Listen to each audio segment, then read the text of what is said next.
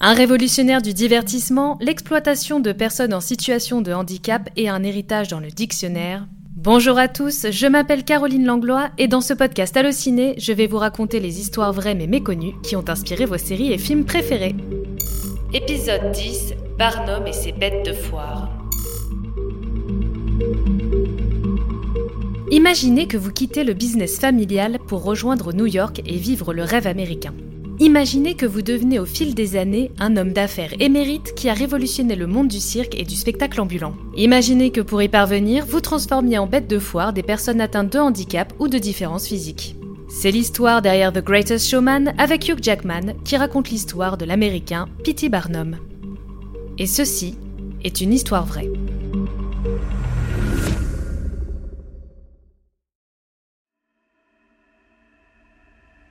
1870, Connecticut. C'est dans la petite ville de Bethel que va naître le futur homme d'affaires Phineas Taylor Barnum. Alors qu'il n'a que 15 ans et après la mort de son père, ce fils de fermier enchaîne les petits boulots pour faire subsister sa famille. Son goût pour le commerce et son bagou lui permettent de réussir tout ce qu'il entreprend. Avec son oncle, il ouvrira une loterie où il attirera ses clients en leur faisant miroiter un gros butin. Mais Pity Barnum veut plus et toujours plus. Il quitte Bethel pour New York, la ville de tous les possibles, avec femme et enfants. Sur place, il découvre l'existence de spectacles de montreurs d'animaux. Il comprend rapidement que les gens de la ville sont friands de bizarreries. L'homme, qui a pour credo tout mensonge est acceptable si le spectateur en a pour son argent, monte alors sa première arnaque. Et c'est ainsi qu'à 25 ans seulement, Barnum acquiert pour 1000 dollars une ancienne esclave noire. Il va exhiber cette dernière paralysée et en fin de vie en faisant croire qu'il s'agit de l'ancienne nourrice du président Washington et qu'elle est âgée de 161 ans. C'est un succès jusqu'à la mort de cette pauvre femme. En guise de dernière représentation, Barnum fera appel à un chirurgien pour disséquer son corps afin de calculer son véritable âge, le tout devant un public. L'homme d'affaires a trouvé le bon filon et fera le tour du pays pour mettre la main sur d'autres étrangetés. Il ouvre quelques années plus tard le Barnum's American Museum où il fera entreposer des animaux empaillés, des statues, mais aussi des personnes en situation de handicap et ayant des particularités physiques. Il fera notamment la rencontre de la géante irlandaise Anna Swan qui mesure plus de 2 mètres et du nain Charles Sherwood qu'il surnommera Tom Pouce.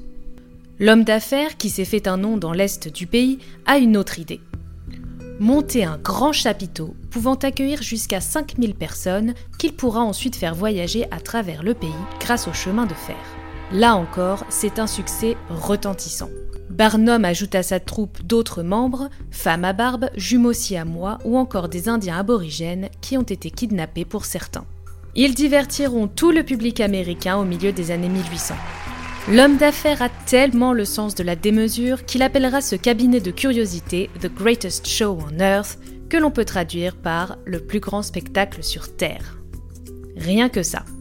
Son principal exploit sera de faire venir de Suède la cantatrice Jenny Lind, dont la voix envoûtera tout le pays. Il lui organisera même une tournée aux États-Unis qui finira d'asseoir son succès. Barnum trouvera la mort en 1891, mais son spectacle perdurera bien des années après cela.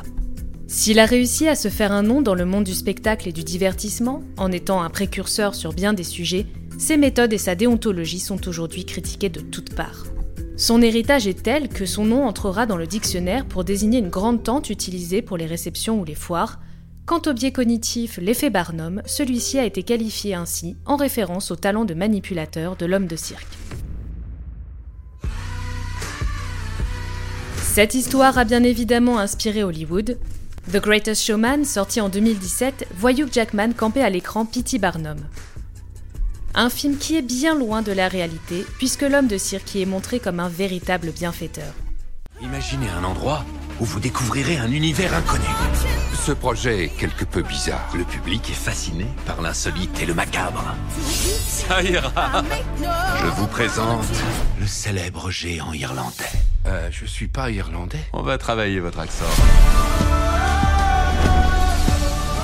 Les gens vont se moquer de nous. Ah, ils se moquent déjà, alors autant qu'on soit payé pour ça.